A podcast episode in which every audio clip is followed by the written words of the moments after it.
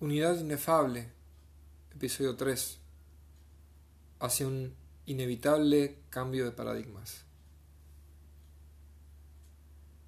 El físico pionero John Wheeler dijo una vez, si no has encontrado algo extraño durante el día, no ha sido un día muy largo.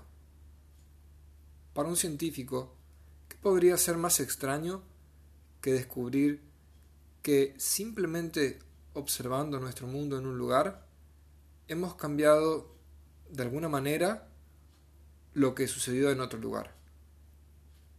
Ya en 1935, el ganador del premio Nobel, el físico Albert Einstein, reconoció los inquietantes que pueden ser estos efectos cuánticos, llamándolos acción espeluznante a distancia. Bueno, hoy en día son precisamente estas extrañas anomalías las que han desencadenado una revolución en la forma en la que pensamos en nosotros mismos y en el universo. Es un hecho documentado, por ejemplo, que la conciencia humana influye en la energía cuántica, la misma materia de la que está hecho todo bajo determinadas condiciones. Ese hecho ha abierto la puerta a una posibilidad que empuja los límites de lo que se nos ha hecho creer sobre nuestro mundo en el pasado. ¿Son los efectos de los observadores que influyen en sus experimentos en realidad una ventana al tipo de realidad en la que vivimos? Y si es así, entonces la siguiente pregunta es esta. ¿Estos efectos también nos dicen quiénes somos dentro de esa realidad? Los científicos han demostrado que mientras que podemos pensar que solo estamos mirando y observando nuestro mundo, de hecho es imposible que simplemente veamos algo ya sea que nuestra atención se centre en la partícula cuántica durante un experimento de laboratorio o en cualquier otra cosa. Cuando centramos nuestra atención en un lugar determinado, en un momento de tiempo, involucramos nuestra conciencia. Y en el vasto campo de la conciencia parece no haber un límite claro que no diga dónde nos detenemos y el resto del mundo comienza. De hecho, desde nuestro bienestar corporal hasta el éxito de nuestras profesiones y las relaciones, siempre tienen puesta nuestra atención y está afectada por expectativas, creencias y demás cosas al respecto. A veces somos conscientes de ello, pero a menudo no lo somos. Son estas experiencias internas las que se convierten en parte de lo que nos estemos enfocando. Cuando pensamos en el universo de esta manera, se hace evidente por qué las antiguas civilizaciones creían que todo está conectado. Nuevas evidencias apuntan a una conclusión ineludible. Vivimos en una realidad interactiva, en la que intercambiamos con el mundo que nos rodea y cambiamos lo que ocurre dentro de nosotros, nuestros pensamientos, sentimientos y creencias cuando interactuamos con este mundo. La comprensión de estos parámetros nos lleva a pensar algunos nuevos códigos de creencia. Acompáñenme en la siguiente sección a explorar en profundidad cada uno de ellos.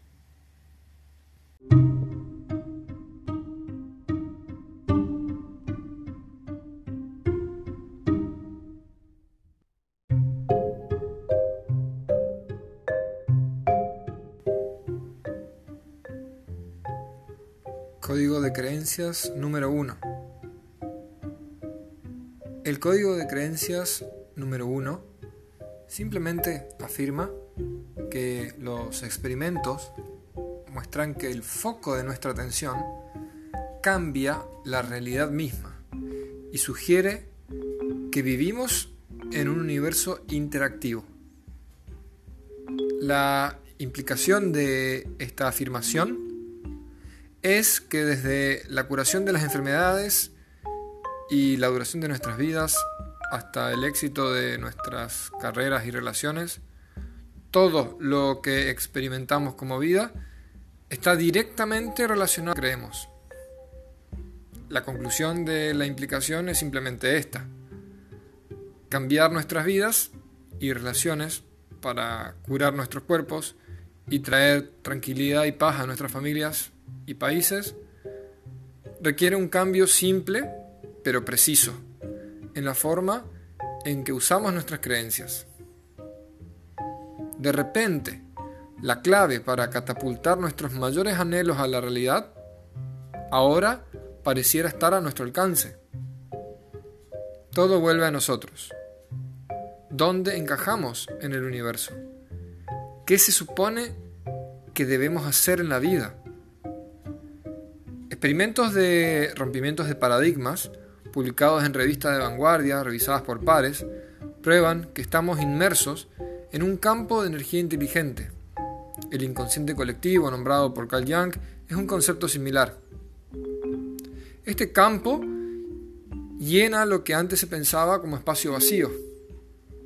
Más allá de cualquier duda razonable, descubrimientos adicionales muestran que este campo responde a nosotros.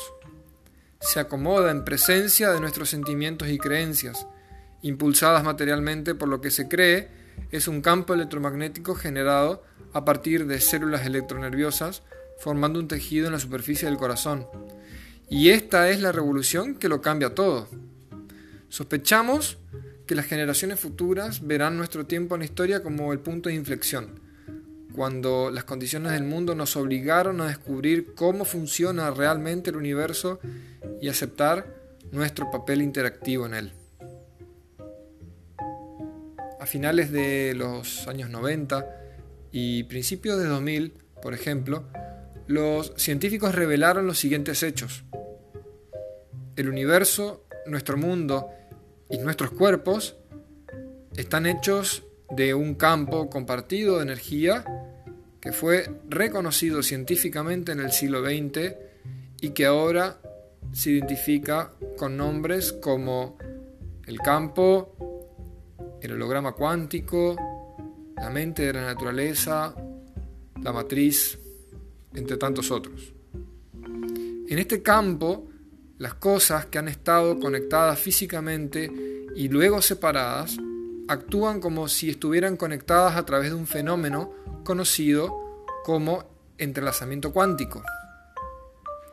Si pensamos que todo proviene de un Big Bang, entonces, en cierta manera, esto es decir que todo se encuentra entrelazado cuánticamente desde un origen.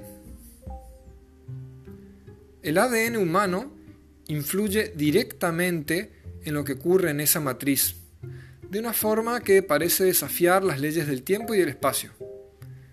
Los sentimientos, emociones y creencias humanas cambian directamente el ADN, que influye lo que sucede en esa matriz. Por ejemplo, la apertura de los telómeros y la capacidad de expresión fenotípica mejora en la presencia de oxitocina y se reduce con la presencia de cortisol. Los telómeros son los extremos de los cromosomas, son regiones de ADN no codificante altamente repetitivas, cuya función principal es la estabilidad estructural de los cromosomas en las células eucariotas, la división celular y el tiempo de vida de las estirpes celulares. El cortisol eh, y la oxitocina son hormonas hipofisarias que se generan en situaciones eh, de placer, de confianza y ayudan a mejorar las relaciones, disminuir el estrés. Y el cortisol justamente es la hormona opuesta que equilibra la oxitocina. Todo esto nos lleva a pensar que cuando cambiamos nuestras creencias sobre nuestros cuerpos y el mundo que nos rodea, la matriz traduce ese cambio a la realidad de nuestras vidas. Ahora debemos hacernos la pregunta, que es quizás la más reveladora de todas. ¿Nacemos con una habilidad natural para crear y modificar nuestros cuerpos en nuestro mundo? Y si es así, entonces debemos estar dispuestos a hacernos la siguiente pregunta.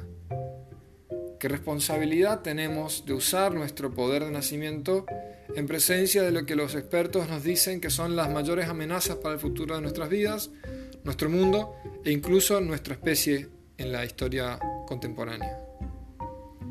Sin embargo, el creciente consenso de los científicos sugiere que tal vez no tengamos tantas voces poderosas en la comunidad científica eh, como creíamos tener. Por ejemplo, Sir Martin Rees, profesor de astrofísica de la Universidad de Cambridge, sugiere que solo tenemos lo que él llama una probabilidad del 50-50 de sobrevivir al siglo XXI sin que ocurra un gran contratiempo. Aunque hemos tenido siempre desastres naturales, ahora también deben tenerse en cuenta las amenazas inducidas por el ser humano. La buena noticia, de la que se hacen eco los expertos, sin embargo, es que si los responsables de la toma de decisiones pueden asimilar nuevos marcos conceptuales, el futuro de la humanidad, dicen, estaría asegurado. A través de miles de decisiones mundanas, no puedo dejar de pensar, sin embargo, que una de las más profundas y quizás la más simple será la decisión de abrazar lo que la nueva ciencia nos ha mostrado. ¿Quiénes somos y cuál es nuestro papel en el universo? Si podemos aceptar la poderosa evidencia de que la conciencia en sí misma y nuestro papel en esa conciencia son los eslabones perdidos en las teorías de cómo funciona la realidad, entonces todo cambia. Y en ese cambio comenzamos de nuevo, con el poder de reordenar literalmente los átomos de la materia misma. ¿Qué problema no puede ser resuelto?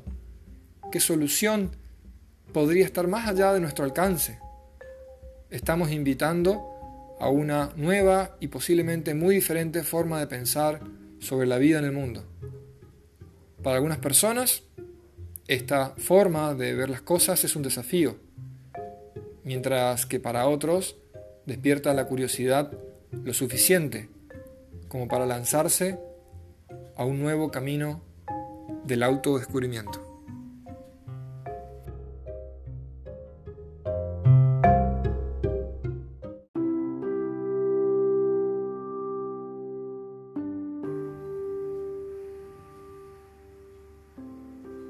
Poeta sufí Rumi describió una vez la curiosa naturaleza de nuestra relación con la realidad diciendo, somos el espejo y la cara en el espejo, somos el agua dulce y fría y la jarra que vierte el agua.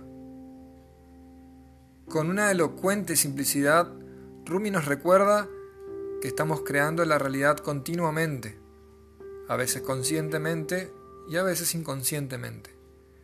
Y haciéndolo mientras experimentamos lo que ya hemos creado. En otras palabras, somos los artistas, así como el arte, sugiriendo que tenemos el poder de modificar y cambiar nuestras vidas. Esto también intenta presentar muy gráficamente Foucault en el capítulo 1 las meninas del libro Las palabras y las cosas. Acompáñenme en el próximo segmento a explorar el código de creencias número 2.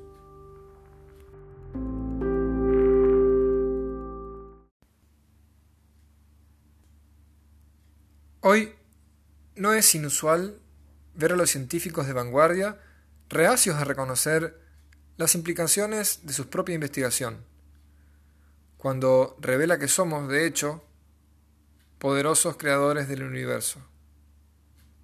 Ya hemos visto que las creencias ampliamente sostenidas de odio, separación y miedo pueden destruir nuestros cuerpos y nuestro mundo más rápido de lo que podríamos imaginar. Tal vez todo lo que necesitamos es un pequeño cambio.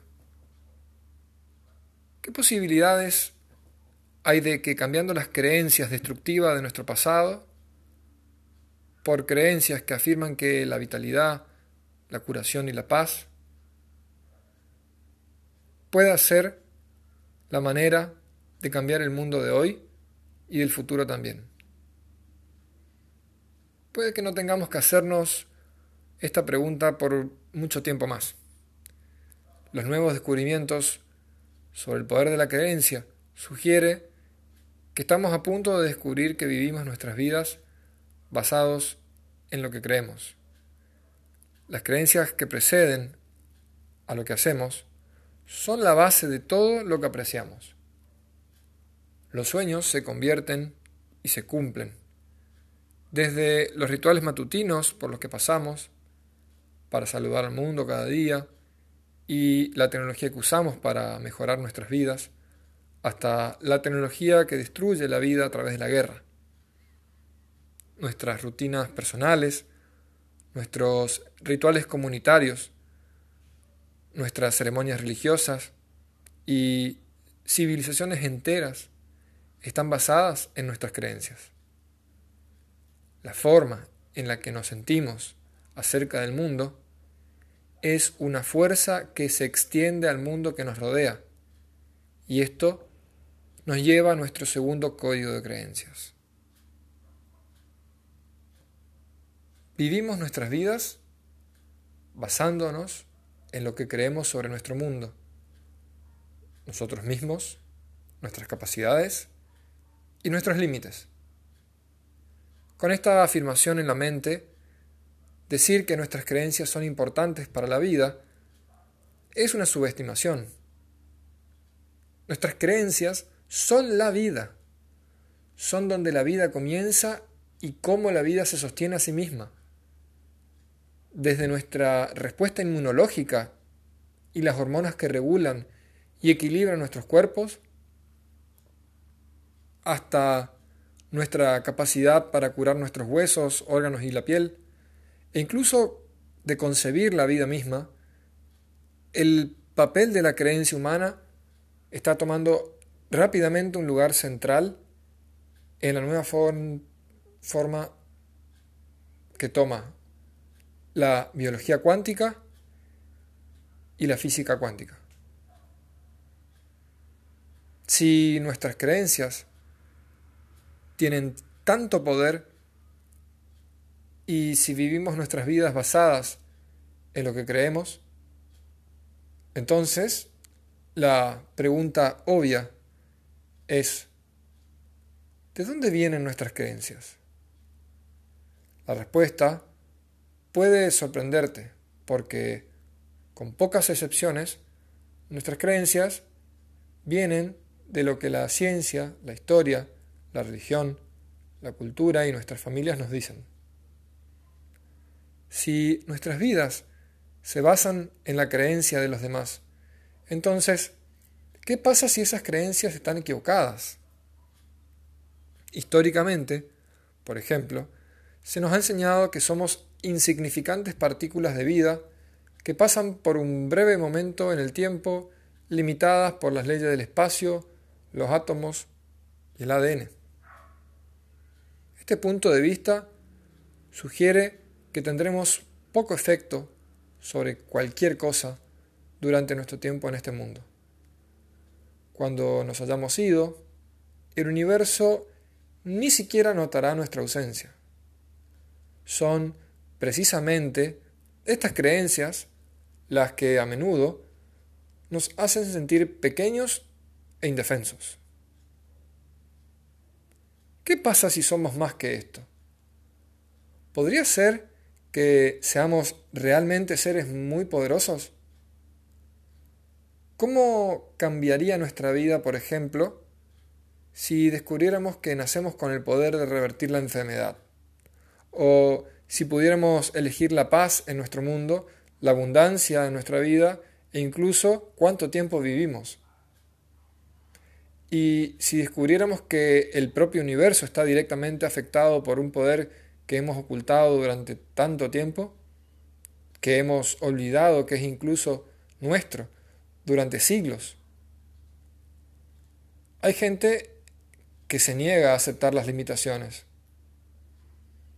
Para responder a su anhelo de una verdad mayor, tuvieron que aventurarse más allá de los límites de su propio condicionamiento.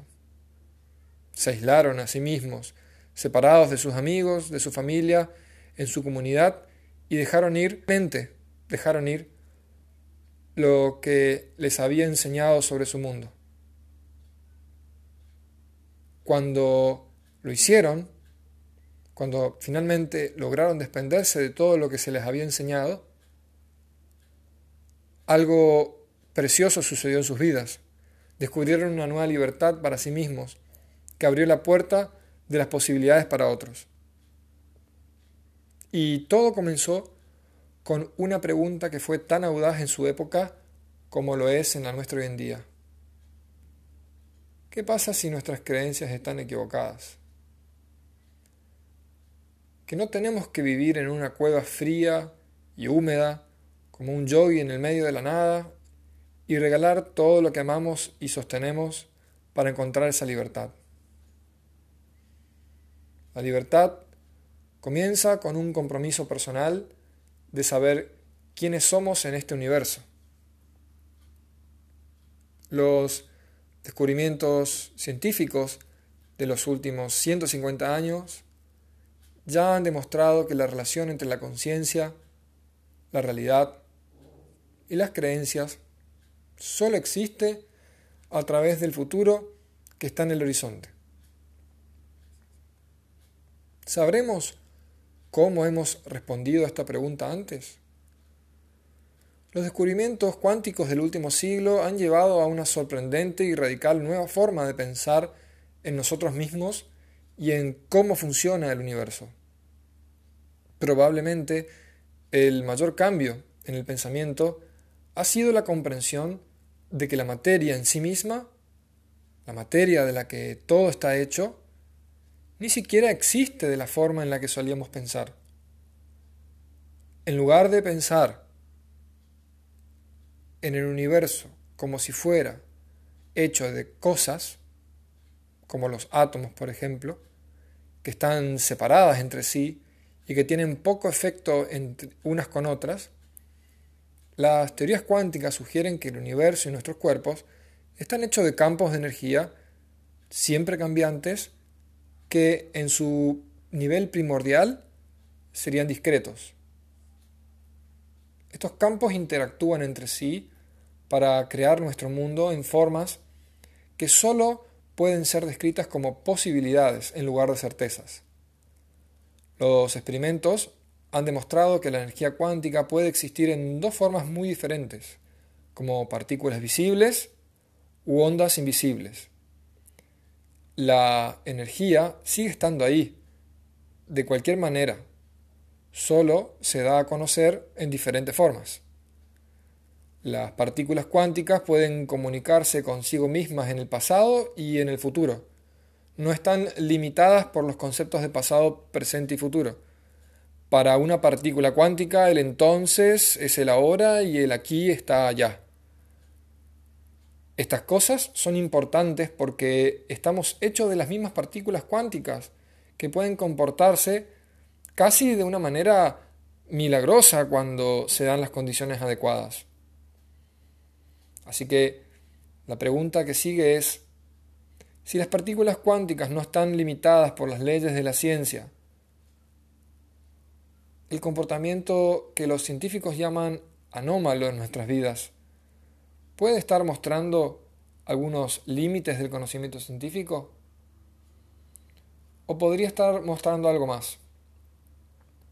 ¿Podría la libertad en el tiempo y el espacio que estas partículas demuestran realmente estar mostrándonos la libertad que es posible en nuestras propias vidas?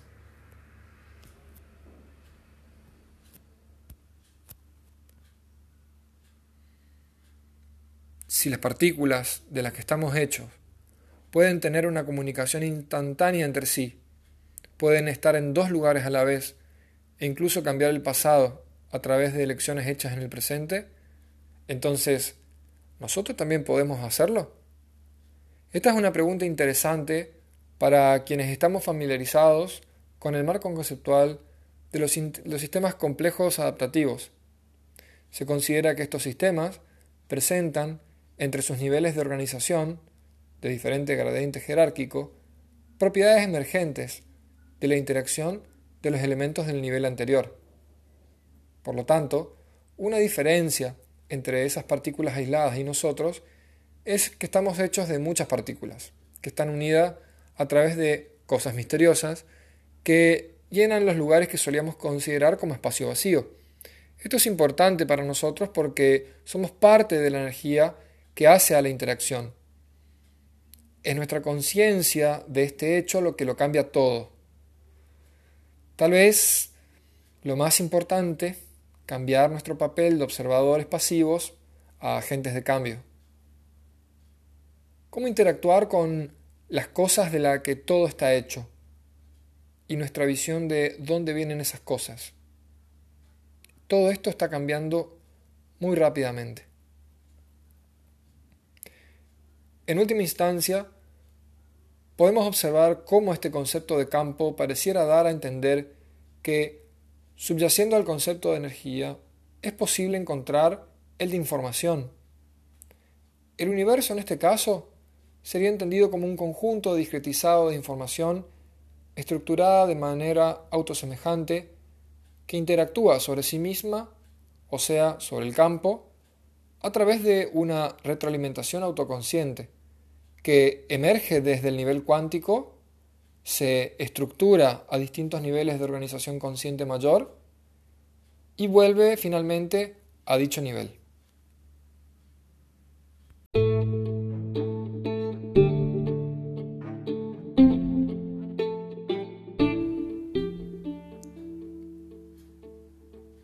El profesor John Wheeler de la Universidad de Princeton dice que ahora ni siquiera podemos imaginar un universo que no nos contenga. La razón, dice, es porque los actos de lo que él llama participación del observador, es decir, nosotros mismos mirando el mundo, están creando las mismas cosas que hacen el universo. ¿Qué cambio en una interpretación radicalmente diferente de nuestra relación tradicional con el mundo que nos rodea. Wheeler afirma que es imposible para nosotros simplemente ver el mundo que pasa a nuestro alrededor. Nunca podemos ser observadores, porque el acto de mirar es un acto de creación. Los descubrimientos del siglo pasado sugieren que nuestro acto de observar en el mundo es un acto creativo y es la conciencia lo que hace la creación. Que no podemos pensar en nosotros mismos como meros espectadores que no tienen ningún efecto en el mundo que estamos observando. Cuando miramos la vida, nuestra abundancia espiritual y material, nuestras relaciones, carreras, amores más profundos, nuestros mayores logros, así como nuestros miedos y la falta de todas estas cosas, también podemos estar mirando directamente al espejo de nuestras creencias más verdaderas, a veces más inconscientes, pero donde es el poder de lo que realmente que creemos sobre nosotros mismos lo que da vida a nuestras más altas aspiraciones y nuestros más grandes sueños. Las cosas que hacen al universo tal como es y reconocer que jugamos un papel en cómo se expresa nuestra realidad cotidiana, resulta reconocer que de alguna manera estamos interactuando con nada menos que la esencia de la manifestación misma de la realidad. Si pensamos en todas las implicaciones de todas las decisiones que tomamos en cada momento de cada día, se hace evidente cómo nuestras aparentemente pequeñas elecciones pueden tener efectos que van mucho más allá de nuestra vida personal. En el universo, donde cada experiencia se construye sobre el resultado de experiencias anteriores, es obvio que todos y todas son necesarios. No hay elecciones desperdiciadas porque cada experiencia y cada elección es necesaria. Así que pensá en todas las cosas que tuvieron que suceder desde un tiempo antes de que nacieras para que estés en el lugar preciso en el que estás en este momento. Pensá en los cientos de millones de diminutas partículas de polvo de estrellas que se originaron con el nacimiento del universo. Pensá en dónde han estado esas partículas y considera cómo se han unido de la forma correcta para convertirte en el vos que sos ahora. Al hacerlo, se hace evidente que algo coherente está manteniendo las partículas juntas en este momento. Esa fuerza es lo que hace que nuestras creencias sean tan poderosas. Por lo tanto, les invito a trabajar con sus códigos de creencias. Permitan que se conviertan su amor hecho visible. Escuchen a cada quien y reflexionen sobre ello. Discútanlo, compártanlo y vivan con ello. Hasta que tenga sentido para ustedes porque juntos estos pasos pueden convertirse en un programa de conciencia para cambiarte a vos mismo y a tu entorno. Es la práctica del vuelo del águila y el cóndor. Hacia ese camino podemos ir. De estos ciclos ya han hablado muchas antiguas y pretéritas civilizaciones. Lo que han hecho en realidad es ir transformándose y con ellas transportando siempre estas antítesis de paradigmas que constantemente oscilan dando forma a cómo entendamos la realidad y cómo nos relacionamos con ella. En los siguientes capítulos de Unidad Inefable vamos a explorar las implicancias del lenguaje y cómo el lenguaje es la manifestación sonora de la voluntad superior y de qué manera podemos transformarnos en vehículos conscientes de esa expresión. Para ello, tomaremos como referencia algunas figuras arquetípicas del tarot, así como también las implicancias conceptuales de la estructura serofítica que resume las enseñanzas de la Cábala. Entre medio iremos conectando estos conocimientos con otras antiguas tradiciones y también contemporáneas escuelas de pensamiento vinculadas a la psicología transpersonal y también, ¿por qué no?, a aspectos de la ecología y del desarrollo de mejores relaciones entre nosotros, hacia adentro, hacia afuera y con el entorno que nos rodea. Acompáñenme en el viaje.